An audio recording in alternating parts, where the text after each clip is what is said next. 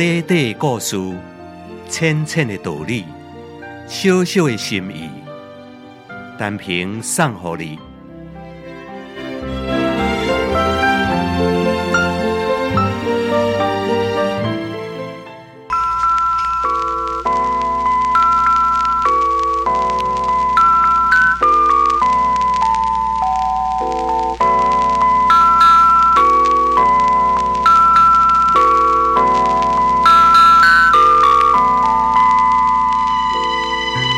初秋时节，山川秀丽，景色宜人。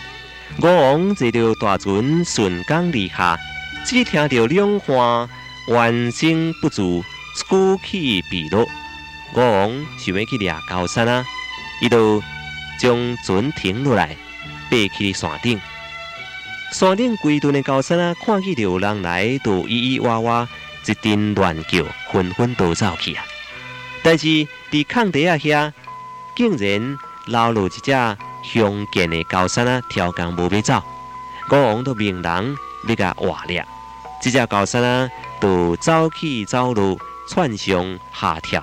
忽然间呢，双脚伫地面上真紧伫遐跑动；忽然间呢，就扭着腰伫涂骹伫遐爬来爬过去，真正是奇形怪状，非常的灵活，什么人也无多将伊掠掉咧。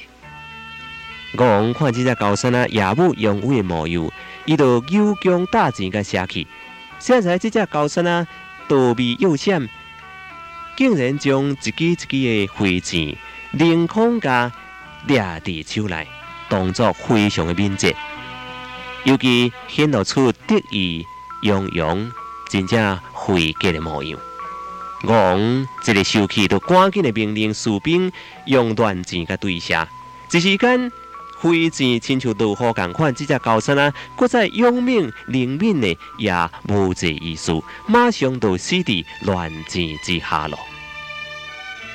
各位听众朋友，这只爱出风头的高山啊，唔老老实实对人独走，偏偏那边装模作样，表演一套真正矫健伶俐的动作，结果适得其反，惨死伫乱箭之下。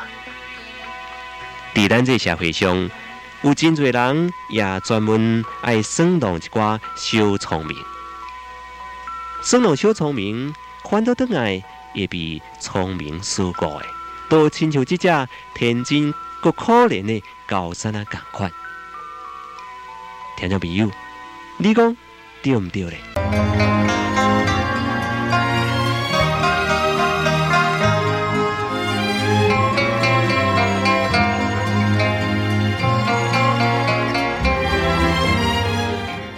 你若是赞同，请你介绍朋友来分享；你若是感动，请你散布善良的芬芳。辉光广播电台，祝福你平安加健康。